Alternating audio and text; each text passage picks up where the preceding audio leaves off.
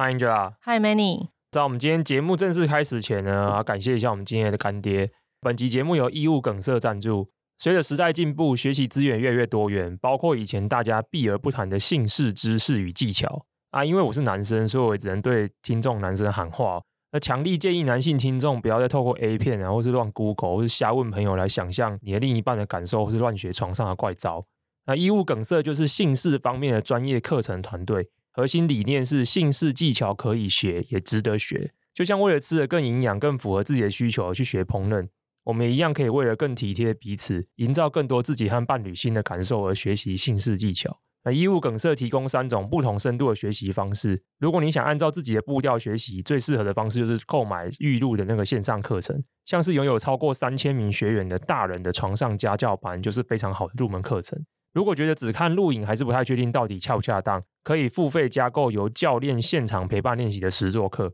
最后，如果你和伴侣遇到状况真的比较复杂，你可以选择量身打造的定制课。更多资讯放在节目资讯栏。最后来放个福利：购买实体课程两张票以上打九二折。二月二十二号以前结账，输入优惠码 “many” 还可以再折三百元。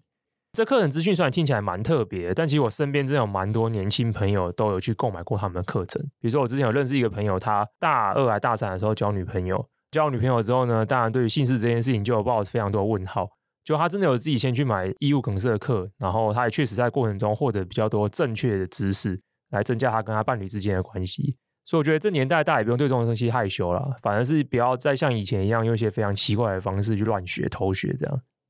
我最近发现，好像从二零二零年还是二零二一年开始，就不断的跟肠胃有一些有一些搏斗这样子。搏斗，比如说我二零二一年以后就胃溃疡嘛，再重复了两次这样。最近当然是休养比较好了，结果最近又遇到一个蛮大的问题，也不是很大的问题啊，就我前几天可能就是吃坏肚子。好惨哦，听起来不太好，怎么了吗？其实也还好啊，其实就像是吃坏肚，当然比较严格的说，还叫食物中毒。其实我不知道吃了什么东西，所以没有没有原因，没有找到真正的原因。那医生就会说，这就是因为你可能吃坏东西，所以你急性肠胃炎啊。急性肠胃炎之后症状当然就是我整个肠跟胃都很非常非常非常胀，然后完了之后有发烧，就这样。那现在有好一点？呃，不好，我怎么来录音？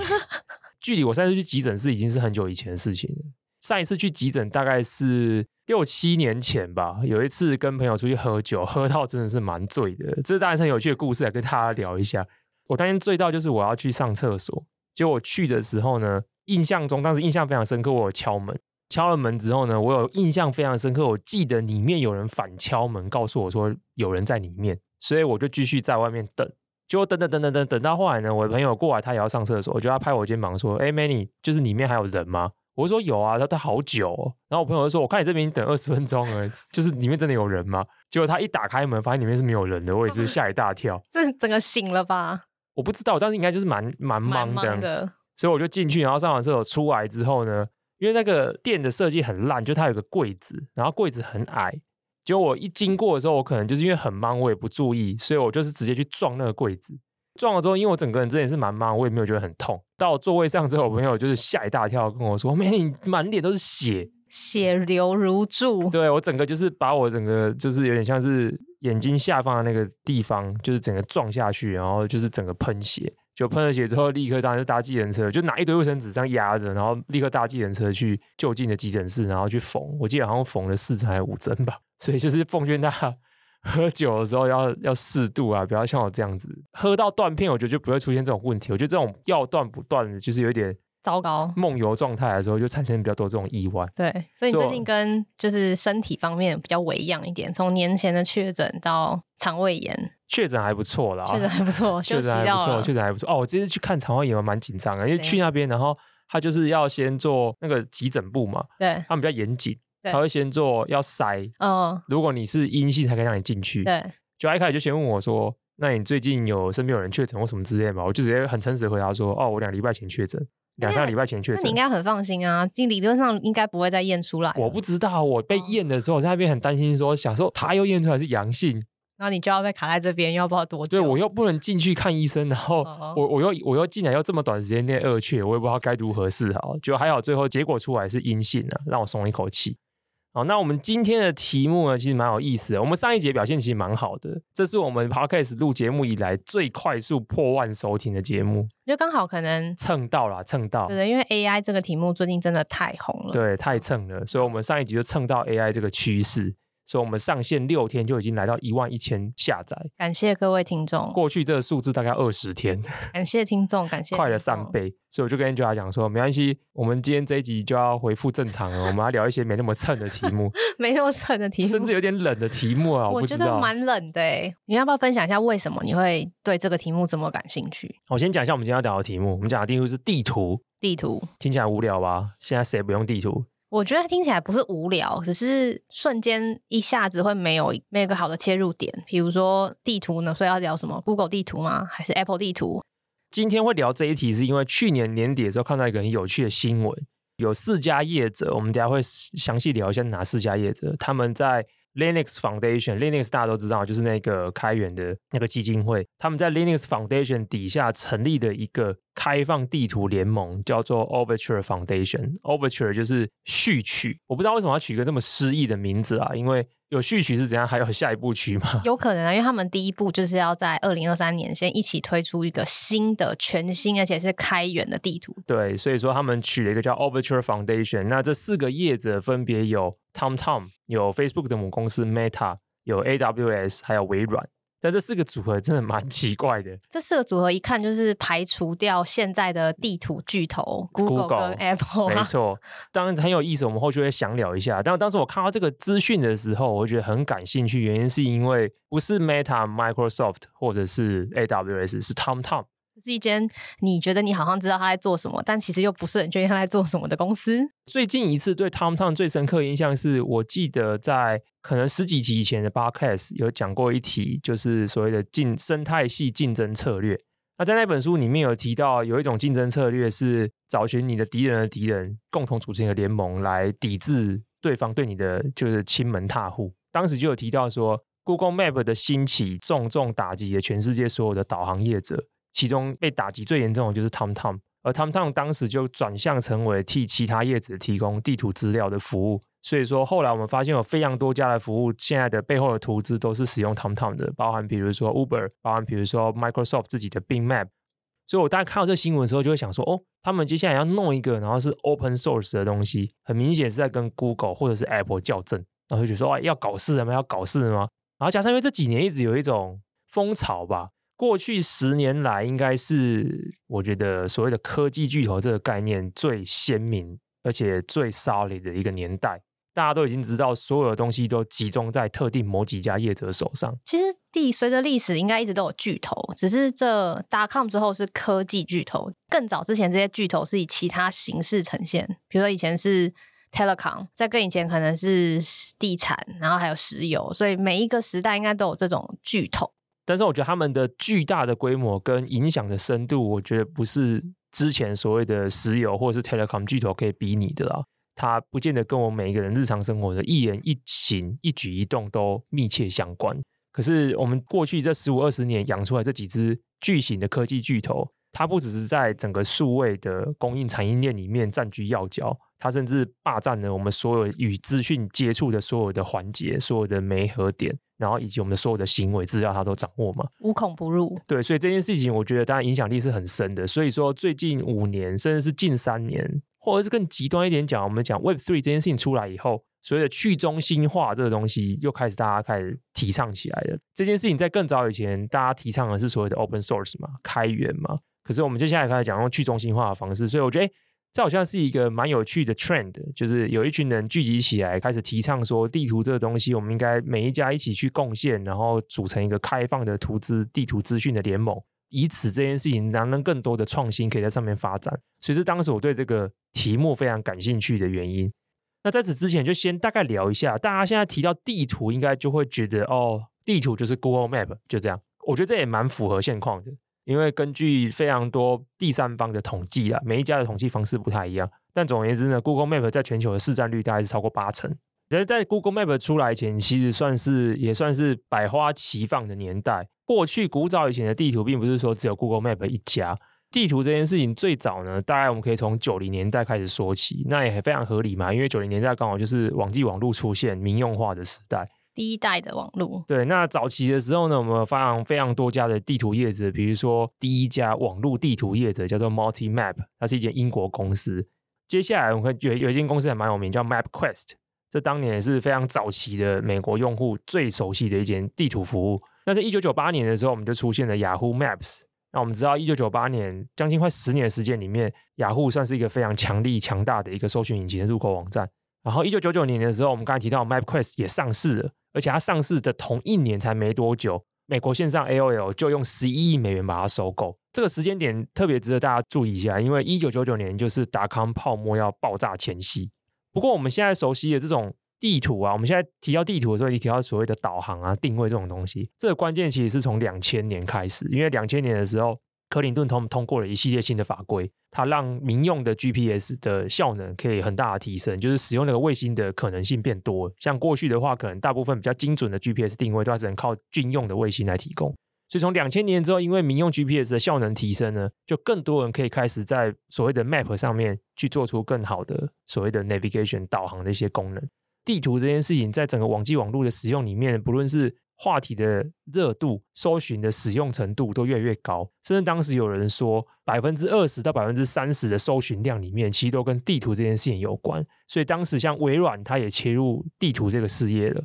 雅虎本来就在地图这个事业了，就在这一片海里面，大家发现，哎，地图是一个人跟资讯接触的一个非常非常重要的关键的节点。可这时候，有一间公司也发现这件事情，这件事情就是 Google。Google 的愿景当然就是所有人跟资讯搜寻、找寻、接触的节点，它都要成为那个最重要的那个单一入口。嗯，它是一个人跟这个浩瀚的数位资料库、数位网络世界互动的唯一也第一选择。对，它的目标如果是这样子的话，它当然不可能错过地图这件事情，或所谓的 location 这件事情。所以，它一开始当然就是他们内部的小工程师做出一个什么 search by location，就是用地点去搜寻。当时还没有一个非常完整的这样的地图功能。可是接下来就发生一连串很快速、很有趣的事情，Google 就长出了自己的 Google Map 的服务。先从 Google IPO 是零二零零四年嘛，在那之前，二零零三年的时候呢，Google 其实他们已经非常明确的知道几个现象，一个就是刚刚提到的，有百分之二十五到三十左右的这个用户在 Google 的搜寻框。搜寻的查询里面是跟地图有关，也就是说，让整个这个物理世界的讯息可以被搜寻。在这个前提之下，Google 需要大量的不管是图资或任何其他的资讯来去帮助它更巩固。作为入口网站搜寻引擎的地位，所以零三年的时候，他们就推出了这个 Search by Location 这个功能，希望可以透过用户的地理资讯、地理位置来过滤搜寻结果。其实这事听起来现在很正常哈，现在我们很常搜寻的都会 base 在，比如说你要搜寻天气的话，就会 base Google 可能就会抓到，或者你适度让他知道你在哪里，给你对应的资讯。但在两千零三年是多少？二十年前。这件事听起来是，呃，这件事实际要执行起来是相对困难，而且呃困难重重的，因为当时的 Google 就缺乏了地图的数据，所以这项功能一直卡住。二零零四年后呢，Google 很快的决定要透过收购的方式来去补强在地图这块市场，因为刚提到雅虎其实早就在两千年前就开始推出了这个网络地图的功能，而 MapQuest 也是被收购了嘛，所以如果 Google 要继续往前推进这个地图的服务的话呢，它一定要快速的进行一连串的收购。那竟然刚好已经准备正式要 IPO 了，就有钱嘛，有钱的话就要赶赶开赶快开始大买特买。所以他们一开始收购了会是呃是一间就是澳洲的公司，叫做 Where to Technology。其实 Google 那一连串收购了大概三间公司，他把三间公司用不同的方式组合起来，变成我们现在知道的 Google Map 的算是前身。第一间公司 Where to，Where to 其实它做的是一个网页版的地图。然后接下来它同一个月在两千年、两千零四年，对不起，两千零四年的时候又收购了现在的 Google Earth 的前身，叫做 Keyhole。那 Keyhole 之前，他的 founder 其实有出过一本 Google Map 的书，其实大家有兴趣的话可以找出来看。然后第三个，他也收购了一间公司叫做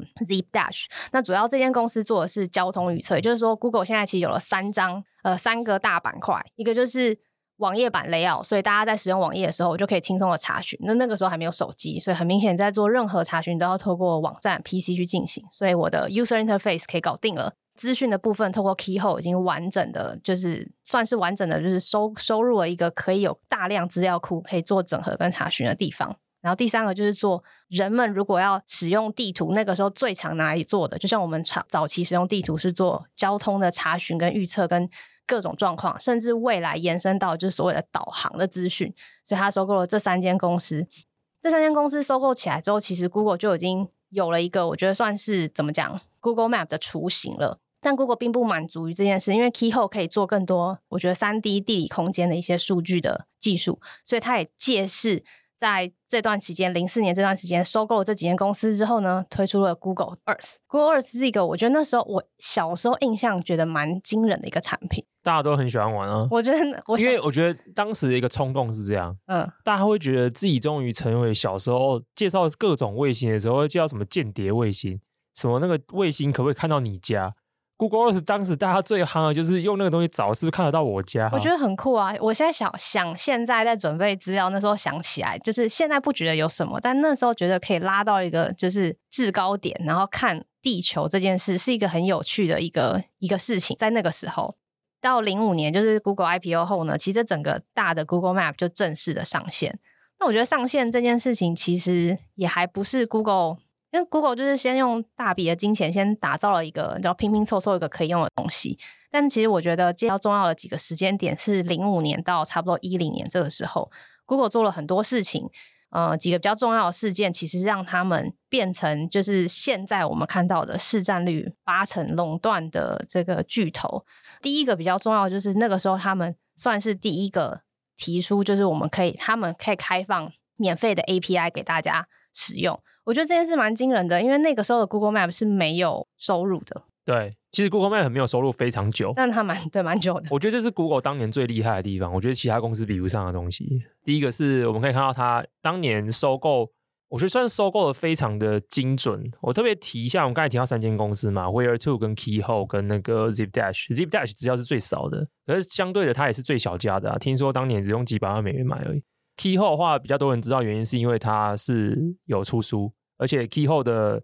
头未来也是 Google Map 的头，然后后来他 John Hanke 他后来也去成立的 Nian Niantic，所以就是所谓的 Pokemon Go 那间公司，宝可梦，所以相对它知名度比较高的。可我觉得比较有意思的是 Where2 这间公司，就是当年他们收购 Where2，算是呃蛮一波三折的，也不是一波三折，就是那个来由是非常奇奇特的。这中间牵线的其实是 Google 的投资人 Sequoia 红杉资本，原因是因为当年 Where2 他们当年有 pitch 给红杉资本。而红杉资本当时，他同时是雅虎跟 Google 的投资人，然后他们当时知道 Google 对地图这件事情蛮感兴趣的，所以他们把 Where2 介绍给 Google。可是 Where2 我觉得在整件事情里面是一个蛮重要的拼图，因为当年是没有行动的嘛。可是当年就是有一个东西，我们现在常常讲 Web 三点零，就应该现在现在没有人可以很清楚定义什么是 Web 三点零，可是蛮多人可以蛮清楚定义什么是 Web 二点零。有一个技术叫 Ajax，是绝对是应该被称为 Web 二点零的一个非常关键的东西。非常白话讲，意思就是说。当年所有的网页，我们知道它如果要变化的话，我们都要 reload 它。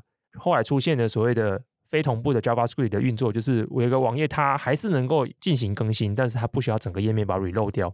一开始 Where2 他们跟 Google pitch 他们的产品，Google 看了之后觉得说，哦，这我们用不上。原因是因为 Where2 一开始的软体其实是一个桌面版软体，它并不是一个网页软体。但是 Google 这间公司基本上就是以 Web First，他们就是强调他们什么东西是要 Web 的。所以 Google 当时就给他们出了功课，我们不要桌面版软体，我们要网页版软体。结果这个 Where2 团队超猛，他们回去之后三个礼拜内就赶出了 Web 版的软体给 Google 看。然后 Google 后来才发现，哎，他们用的那一套网页的这个 JavaScript 那个那个有点像是那个秘招，其实他们内部也正在研究怎么用这个秘招，就是所谓这种非同步的更新机制。所以他们发现说，哇，这个团队屌不得了。然后加上他们当时提出一个新的做法，让地图这件事情变得更有意思，也就是他们提出了一个把地图切成一个一个 tile、一个一个格子的方式，所以他们以后可以搭配那个 Ajax 的技术，让每一个格子、每一个格子都可以在不重复 reload 整个网页配置的情况下，可以去做动态的更新。所以整件事情我觉得像奠定了网页版的 Google Map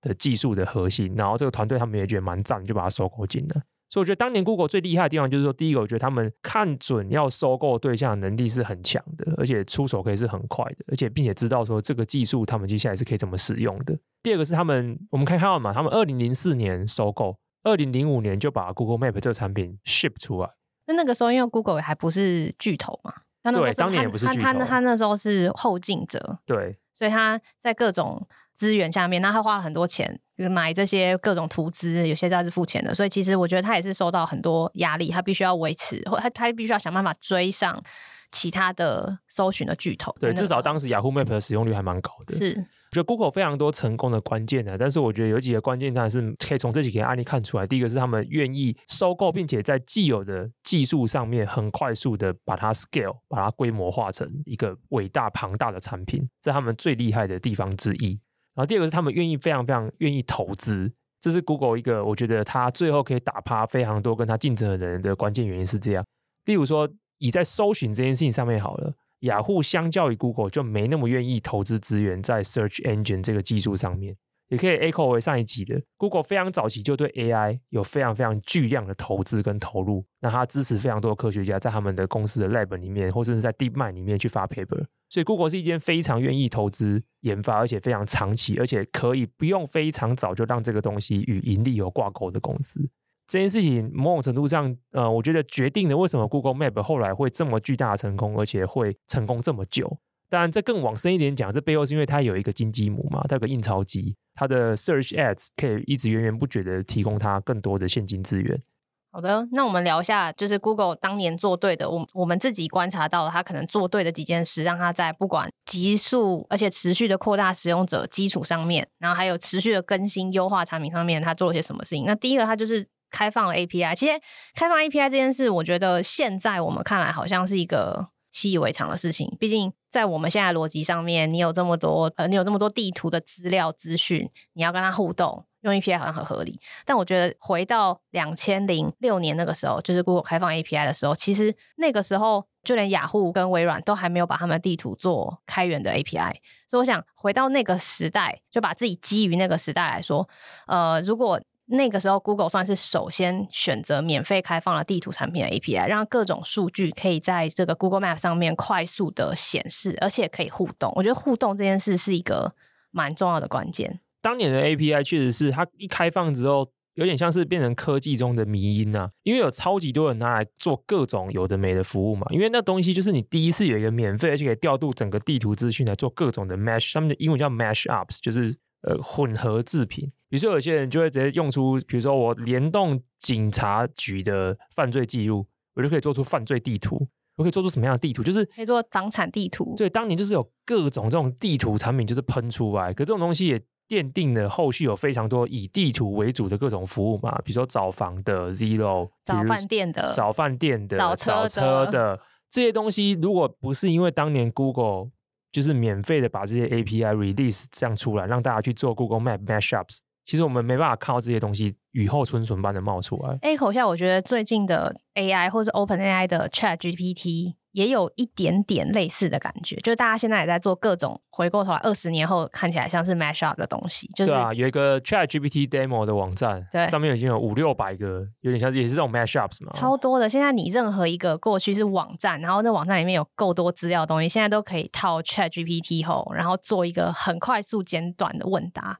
我自己没有办法，还没有办法想象说这两件事是不是就是 identical，会不会二十年后 ChatGPT 就会是当年的 Google Map 这样的地位？但的确，这种雨后春笋般的冒出来的应用跟 Mashup 是蛮有意思，可以激发很多想象空间。而且这件事也看得出来，其实 Google 是很愿意，他们很早年就可以理解到说，搜寻引擎的力量跟价值在于更多的用户。不管是从 C 端或 B 端的来去跟这个搜寻引擎做互动，所以我觉得开放 API 这件事是一件很了不起的事情。那第二个事情，Google 两个创办人，其中一个 Larry 呢，他回去 Stanford 去跟那个时候他的这专门做就是自动驾驶的教授去聊天，得到了一个灵感。简单来说，就是当时的我们刚刚讲到的 Google 收呃收购的这些公司还不够深入，但是他那时候回去跟这个自驾的教授呢聊到这件事，就是他们。可以自己去建立 database，自己去收集原始的 data，并且把这个 data 跟他们的 Google Map 整合起来，推出新的产品。我觉得这件事蛮有趣的，就是地图这件事，其实原本最一开始几百年前，大家其实是实际去走访这些地方，在几百年前的时候，是是吧？人们是哥伦布的时代，对，哥伦布的，确实也是啊。人们是实际走访这些地方，要把这个图画出来，只是那个时候没有其他的工具跟科技可以帮你去。呃，从第三方 verify 它对不对？所以它地图会有很多局限跟限制跟错误。但进入科技的时代，在 Google 之前，其实大家也是用推测。哦，就是卫星啊，这样，所以算是间接的方式，也去了解、去拼凑出这个地图的所在，但并没有从 ground，就是从 bottom up 去看说这个地图实际的状态是什么样子。Google 街景这个事情，我觉得从另外一方面的角度来看，就是 Google 实在太愿意投资了，也许他们真的赚太多钱了，因为你必须要有车，然后要去每个地方跑，然后把所有的 data 抓回去，这是一个很大的，不管是资本上或者是技术上。还有资料处理上面的投入，因为当时确实像那个教授叫做那个教授，就是后来 Google 的那个自驾车的计划的负责人嘛，Sebastian Thrun。Thrun 自己当年也说，他有这个 idea，就是派车出去把画面全部抓回来，这是一个 crazy idea。对，因为这在当年零六零七年来讲的话，是一个很高成本。然后没想到这个 crazy idea，就有人说赞。然后我要来做，而且要把它做大。因为 Google 那几年都是以这个方式来进行吧，什么东西都是赞好买，就是这样子。反过来讲，就是有一些很多人常讲说，矽谷优势到底是什么？很多人讲到的时候，其中很常会讲到的东西就是 Stanford。所以我觉得这蛮有意思的，因为 Google 两个创办人都是 Stanford 出来的，而他们很定期也会回去跟 Stanford 的教授，或者有时候会受邀回去演讲，或者说回去了解说某些教授底下有什么 project 的。美国的大学也蛮多教授会自己去创业的，或者是他们会跟他们学生合资开公司或等等之类的，相关的规范限定也比较没那么严谨。所以这件事情有道理，但是水鱼帮水，水帮鱼啦。我觉得这是一个蛮特别的 idea。所以其实像 Google 街景这个 idea 就是从 Stanford 里面去获得的，再由 Google 大力投资把它落为现实。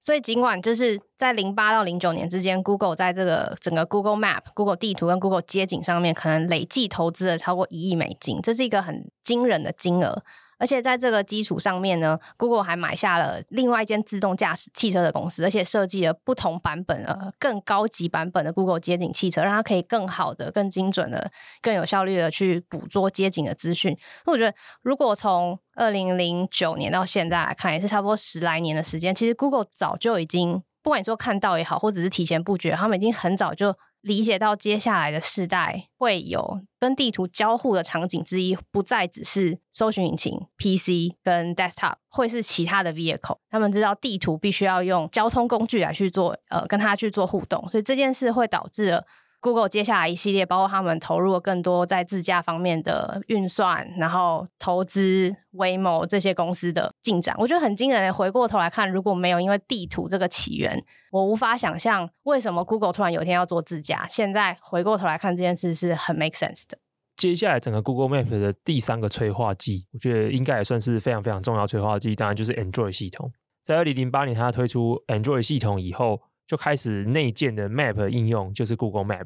那 Android 系统这件事情对 Google Map 最大的优势吧，我觉得第一个是这些手机本身都内建 GPS 的资讯，所以所谓的获得获得地图图资的方式有一种叫做 Probe Data，就是你手机本身的讯号发出来的资讯，这件事情可以回去加强它自己本身地图图资的部分。所以在地球上有越多人有 Android 系统，这件事情对他们的 Google Map 获得资料的途径当然是越多。然后第二个是手机系统变成每个人就是随身必须携带的一个装置，非常多人会用手机系统成为 Google Map 的用户，这件事情就有助于 Google 接下来会推出的所谓的 UGC 的 program。所谓的 UGC 就是 User Generated Content，就是用户自己产生的资讯。这些产生的资讯包含，比如说你到一个某个地方，你去标注这是一个很赞的景点，或是你对某一个景点给予高的评分，拍照帮他补充各种资讯。这样广大用户每一个人随身带一支智慧型手机，就像以前每一个人，你以前不会带着电脑出门嘛？可是你现在会带一台智慧型手机出去，你不断的透过地端，透过每个个人自己把这些资料更新回去地图上面，就等于是 Google 它每卖出一支 Android 手机，它就多了一个地图尖兵。就很像古早以前，我们还只能派一个哥伦布跟几艘船出去，可是现在我一口一口气可能派了五百万、一千万、数千万、上亿个哥伦布，在全世界各地帮我更新各种资讯回来。截至目前，我们刚才讲的都是哇，Google 多愿意投资啊，很棒，然后发展的非常快，产生这样巨大的飞轮。可是大家知道，一个公司它变大之后呢，接下来开始做一些我觉得比较像是反竞争的事情啦。其中有一个也算是争论多时，但最后判断没有没有问题的一个收购案件，就是 Waze。他们在二零一三年的时候，用十一亿美元收购了一间以色列新创 Waze。这个 Waze 我觉得很有趣，我们可以用白话方式形容它是什么？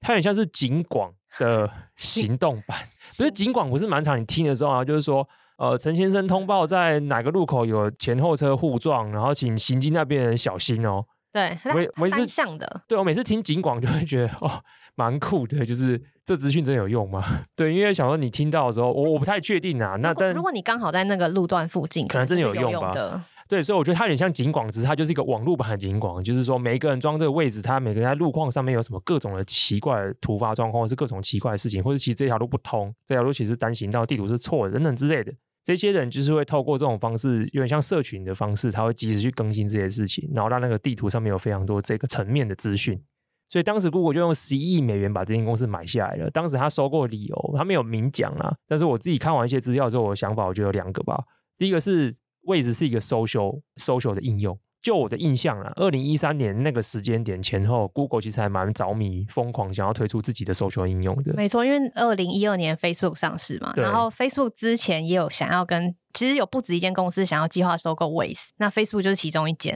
所以我想大家都是差不多的路径，在上市前后做到了一定的规模，就开始想要扩充自己的子弹跟军火库，但后来 Facebook 没有。顺利达成就是收购 Waze 这个计划，所以后来就被一三年的时候被 Google 就是收购了。第二个理由，我相信也是因为，反正赶快出手把这个东西买下来之后呢，就可以不要让他的资料给别人用。例如说，我们刚才提到 Facebook，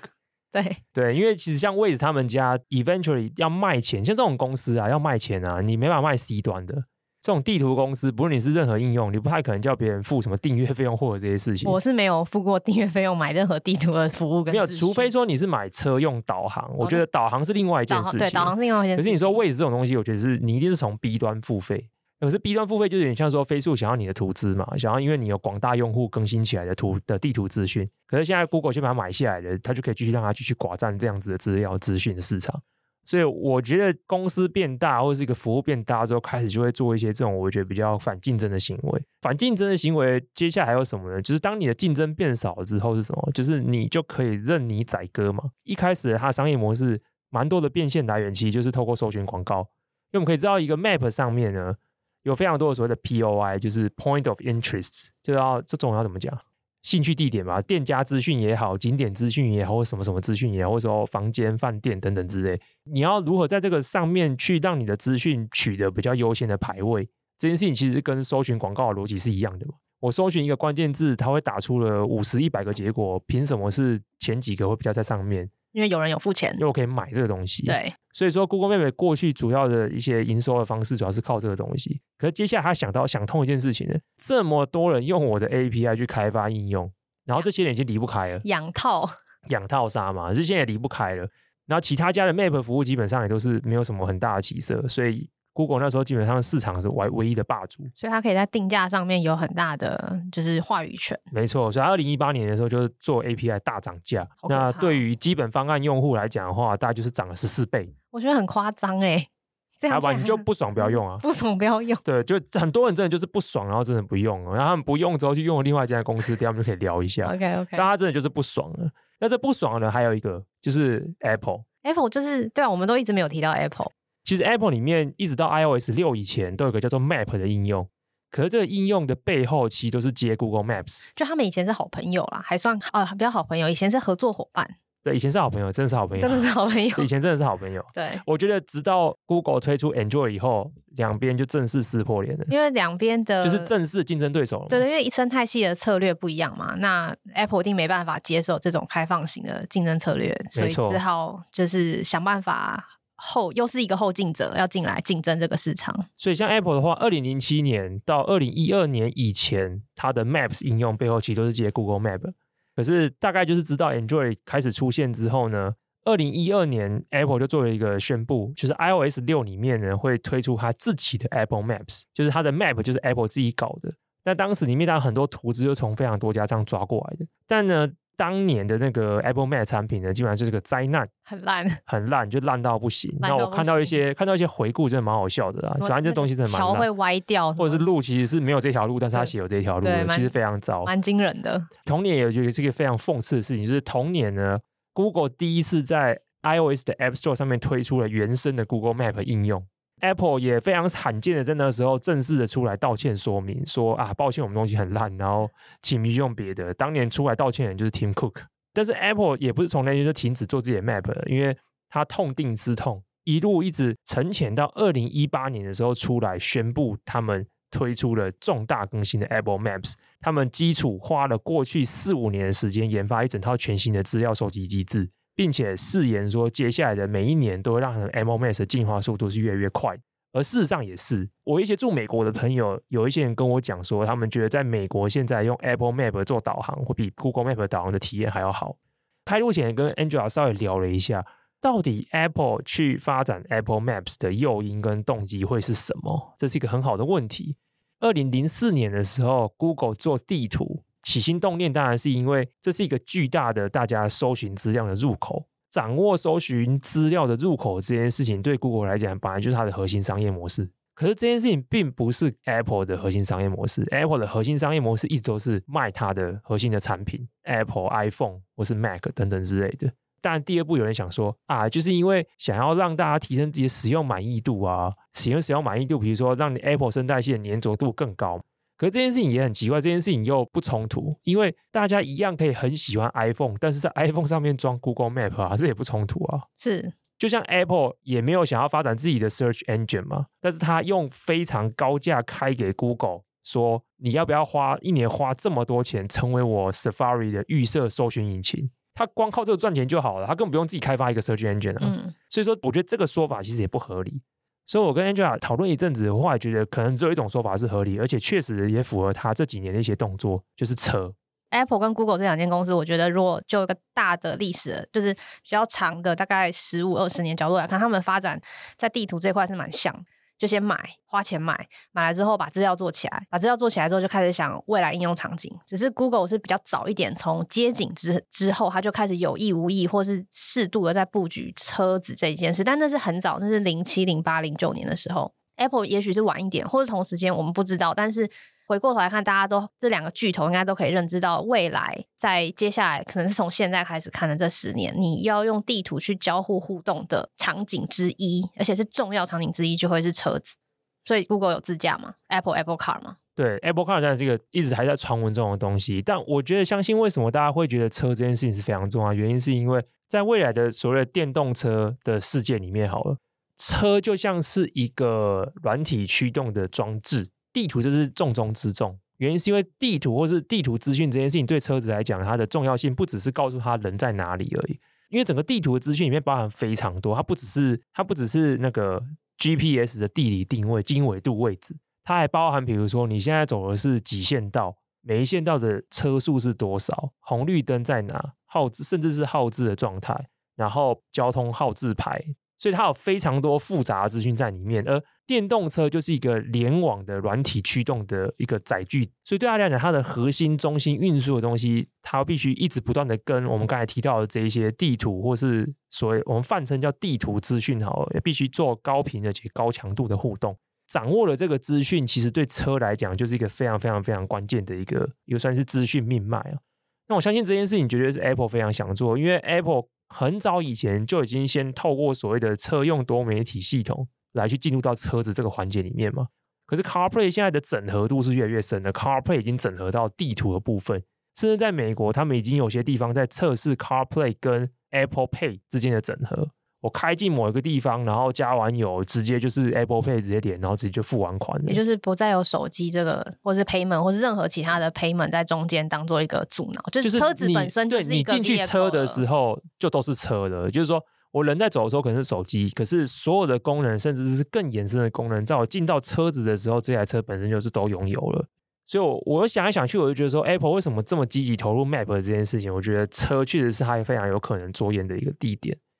那讲到车，这就有意思了，因为讲到车，大家想到车跟地图的关系，就想到导航，所以这边就带到今天。其实我特别想要聊一间公司，Overture 的其中一个成员。对，我觉得就是他去敲动大家成立 Overture 的这间公司叫 TomTom。我不确定 TomTom 在台湾大家熟不熟悉啦，因为 TomTom 这间公司其实蛮有意思的。他们早年发展我就不讲了，但是他们其实最关键的点，其实是两千年后他们算是发明了。车用的导航器材这个领域，我觉得这蛮有意思的。这是也是结合到前面讲地图这件事，就是以前我们是可能拿着一个纸，然后 mapping 这个地图，但是 TomTom 算发明了这个导航机这件事，是那个时代就是也没有手机的时代，他们然后也没有办法带电脑上车的时代，是第一个发明在车用里面，车子里面可以装一个机台，那个机台可以帮助你更好的判断你接下来要去哪里，怎么去。他们当年的发明这个路径很有趣，原因是因为 TomTom 其实原本这间公司它是个荷兰公司嘛，那他们一开始其实是在帮一些 PDA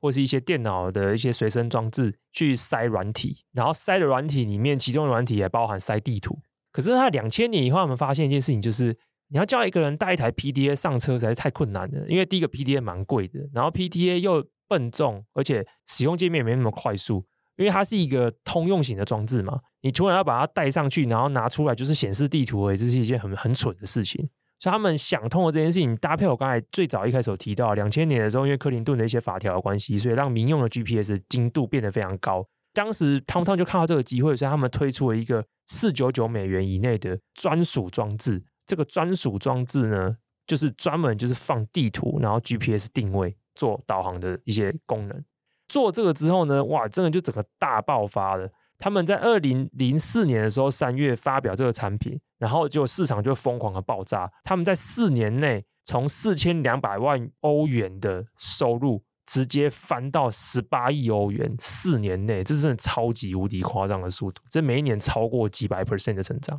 可是这个东西真的是好景不长。你看，二零零四年开始推出这个东西的时候，那个时候是什么？是 Google Map 开始做，对，开始做。可是二零零八年、零九年的时候发生什么事情？零八年推出 Android，里面有第一次呃 Google Map 原生的 Google Map 的那个 App。零九年的时候，Google 做一件非常震惊的事情。它在 Google Map 里面更新了导航功能，而且是免费的。哇！那这对他们他们这种公司来讲还得了？完全是一个杀手级的。那另外一个被这杀到，就是台湾比较熟悉的公司，就是 Garmin。对对，因为 Garmin 当年是做航，他先做航太 GPS 起家的，就他们能够定位空中的，能够定位船舶的，他们开始就是也杀入了能够定位车子的嘛。这个产品领域就所谓的 PND，就是所谓的 Personal Navigation Device，个人导航装置。可是 Google 这么一下去之后，每个人都被杀到，因为我以后只要把我手机带到车上，然后开启导航模式就好了，我何必在车子里面额外添购一个导航装置？完全彻彻底底的跟 TomTom 做了直接 head to head 的竞争。而且 TomTom 当时还遇到第二个比较严重的问题，他们当年呢觉得说，因为他们当年只是做这种设备起家的，可他们当年遇到了一个蛮好的机会，就是地球上两大投资公司，一叫做 Navitech。一叫做 Tele Atlas，那 Navitech 被 Nokia 买了，Tele Atlas 也在求售。这时候呢，TomTom 就出价，一开始是出价十九亿欧元要买，可是当时呢，Garmin 也有出价要买，因为想想大家想要垂直整合嘛，我都是做这种所谓的 PND 车用这个个人的导航装置，可是我还要一直每年一直付钱给 Tele Atlas 或是 Navitech 这种投资公司，何必呢？所以他们当然觉得说，假设未来市场会继续这样成长，那我先把投资公司买下来，我就自家自己赚嘛。所以当时两边就在竞价，所以最后 TomTom 用二十九亿欧元把 Tele Atlas 买下。哎，很不巧，买下来之后隔年金融海啸，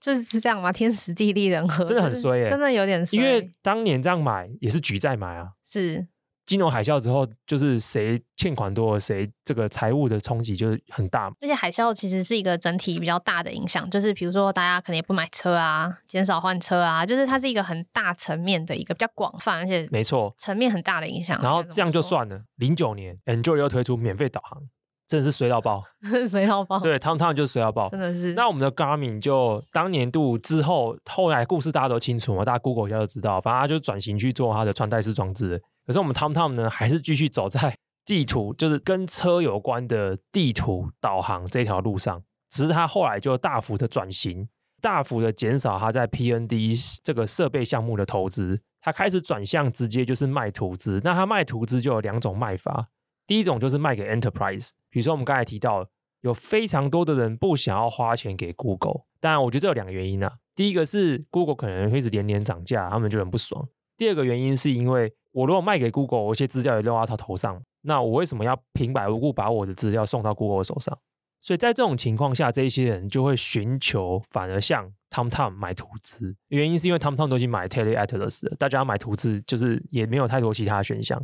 所以大家跟 TomTom 买图纸。这些图纸包含 Apple，Apple 当年在建自己的地图的时候，他也不想跟 Google 买嘛，所以他就开始跟 TomTom 买一些资讯。第二种呢是直接卖给车子的，因为后来越来越多车子会直接内建导航系统，那这些车子的导航系统里面直接调度的图资就会直接是 TomTom 提供。可是有一些有一些书都讲得很好啦，就是说哇，TomTom 成功了，有点像是回避了这个覆顶灭顶之灾，但其实没有，它每年的营收都是在下滑，下滑非常严重。对，它其实这几年都是连年亏损的啦。其实它虽然说是成功。回避掉也找到一些他经营之道，但整个市况跟他当年度来讲比的话，差距还是蛮大的。可是在这个情况下呢，他非常有意思的是，他在二零二二年的年底有发表一个重大的声明，他们要全新推出一个全新的地图，叫做 TomTom Maps Platform（TomTom 地图平台）。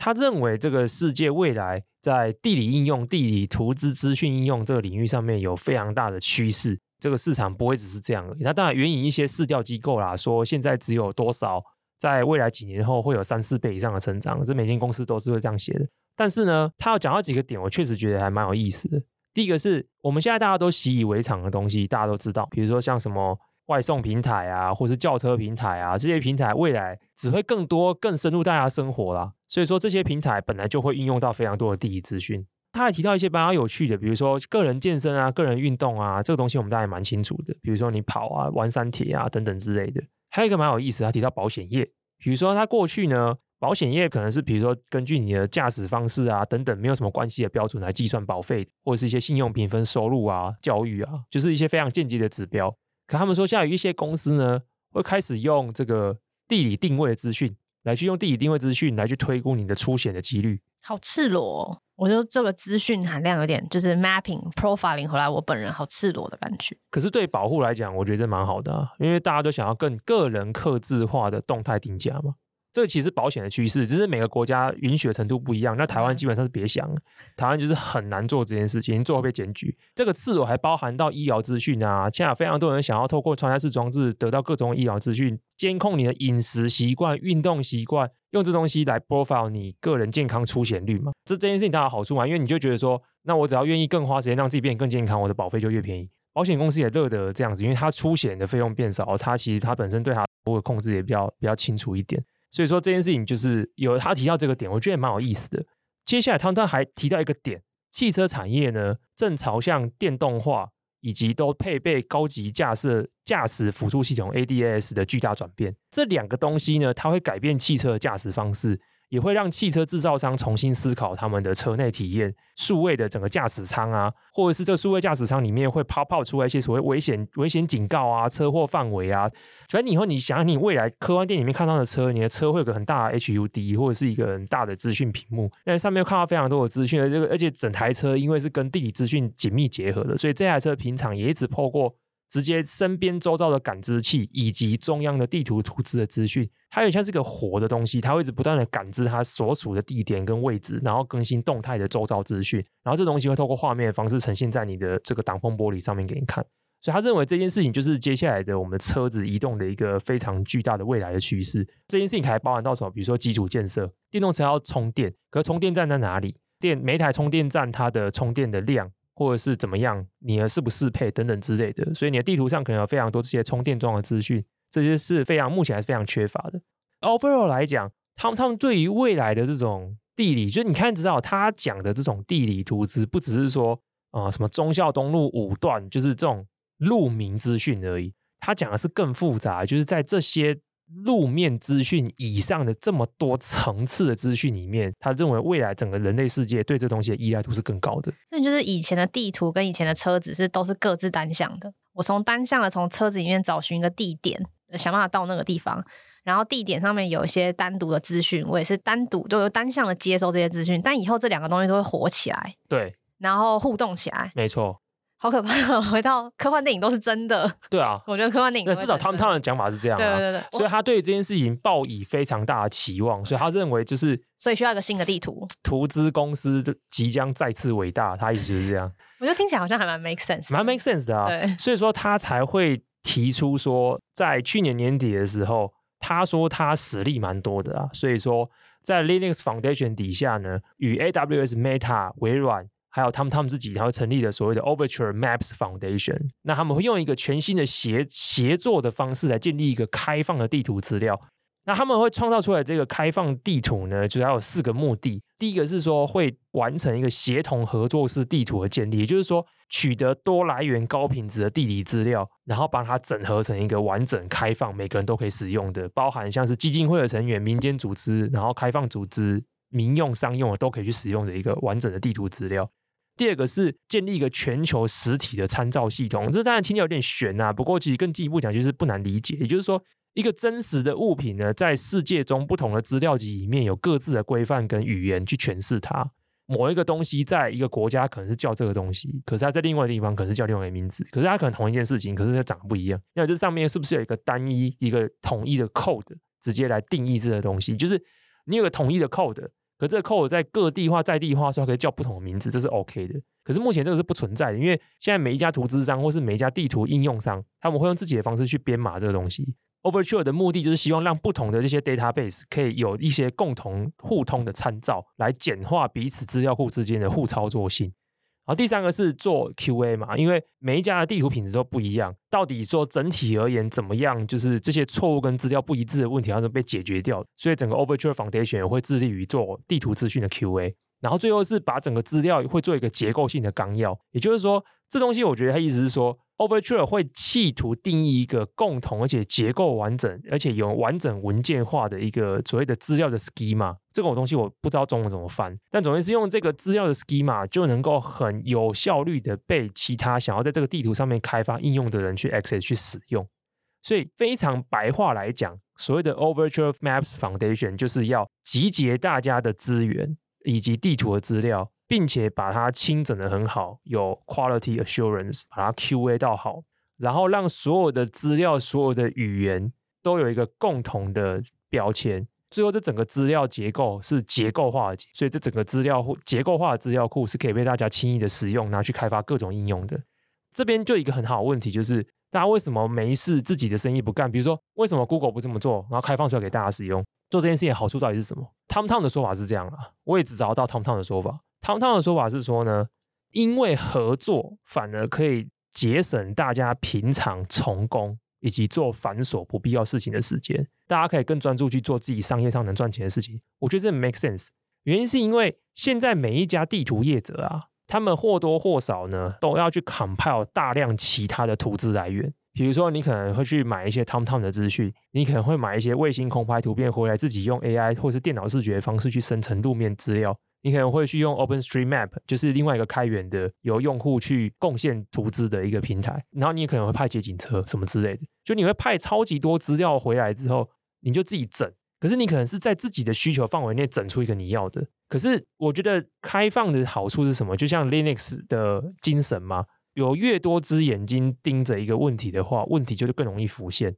所以你只在你自己的事业版图去搞这件事情呢，它有几个问题是。你没有这么多张眼睛去盯着它，所以有些问题是你没发生的。第二个是因为你靠自己的力量去把这些东西全部 compile 在一起，那个中间是非常复杂而且繁重的。而且这件事情如果是第二个人他也要做的话，他又要付出一样的事情嘛。我们应该把大家都要做的事情全部综合起来，把这件事情让大家的力量一起把它做好。做好之后，大家一起 share 这个基础。可是大家实际上去卖钱的东西。是在这个基础之上去卖的东西，你就是说，它打造的是一个新新时代版本的地图基础建设。我觉得这非常非常合理，原因是因为确实，因为大家要买的其实不是这个基础的，就是所谓的 base map 嘛，基础地图嘛。比如说今天一间车厂，他要买 TomTom 的 service，绝对不是只买一个这一条路而已，因为 TomTom 它在上面有更多所谓的 POI 或者是 AOI 的一些资讯。交通号志的资讯、单行道、双行道的资讯、限速的资讯，甚至是他们他们在某一些国家的某一些城市会做到坡度的资讯，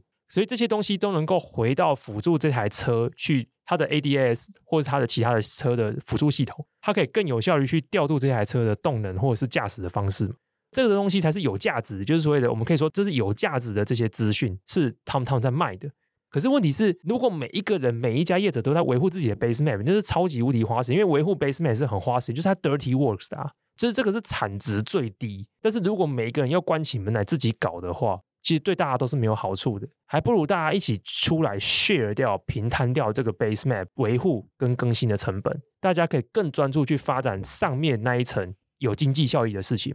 比如说，我们看这一次委员里面有 Microsoft，对 Microsoft 来讲，他要卖的是什么？他可能不是卖像 TomTom，因为 TomTom 他们主轴就是想打车用市场。可是像微软，他可能想主打的是它的 Search，所以 Bing Map 可能是卖更多 Search Results。所以上面比较有价值是什么？它有价值的 POI 可能是商家资讯，或是其他的有用资讯，而不是像 TomTom 想要在车用里面想要讲的什么交通号志资讯。Microsoft 就不需要去维护这个 base map，他就专心发展它上一层值得卖，不论是用广告的方式变现，或是用其他方式变现也好。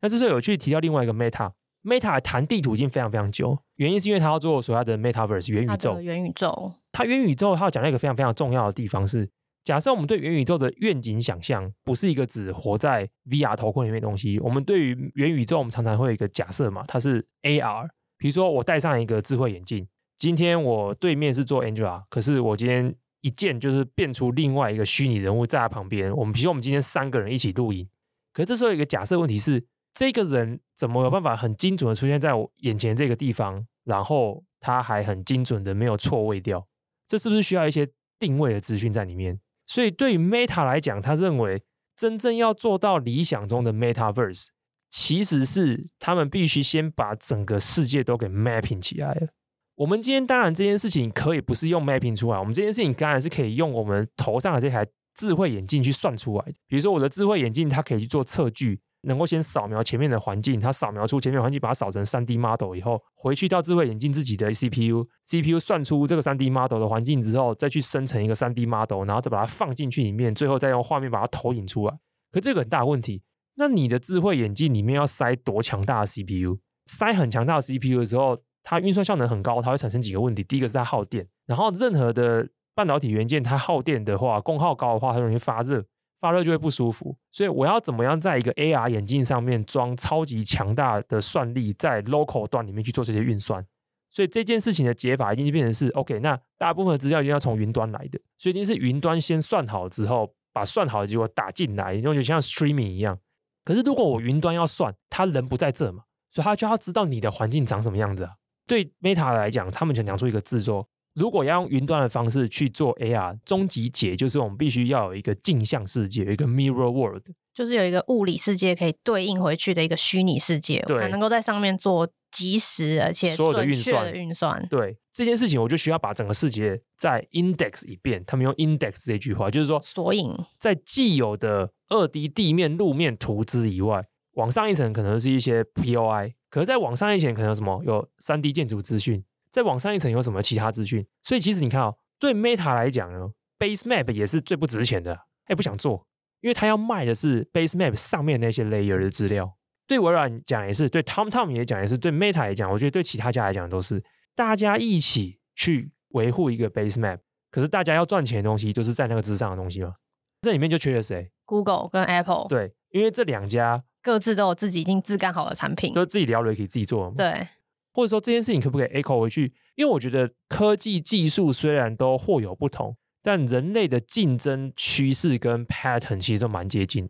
这件事情会不会其实就是 AI 也会有这样的状况？因为现在也有 AI 也有 open source 的一派嘛。对，也有比如说 stability AI，他们那种 stable diffusion 那一派。对，他们强调就是这些东西就是要开源出来。Hugging Face 他们也是嘛。是。可是有一些就是 proprietary 的关起来的，OpenAI 就不发论文的吗？对，不发论文，然后 OpenAI 自己出来的团队都神神秘秘的，没有 demo 的，所以很有意思嘛。就是哎，竞争动能就是这样，只是 AI 还在很早期，对，因为 AI 还没有走到 Google Map 已经这么多人一统江湖的，对，这么完整或是这么明确的竞争优势的时候，对，所以我觉得哎，这整件事情让我觉得可看点有两个，第一个是电动车代表的趋势，就是哦，原来。电动车的核心 map 这件事情，地图资讯这东西，在电动车未来里面扮演的核心角色是什么？当然，我会有这个角度，原因是因为被 TomTom 影响。我觉得如果看别家公司，可能就不会有这个想法。没有，我觉得它也是一个综合体，就是当然在地图是一个很重要的，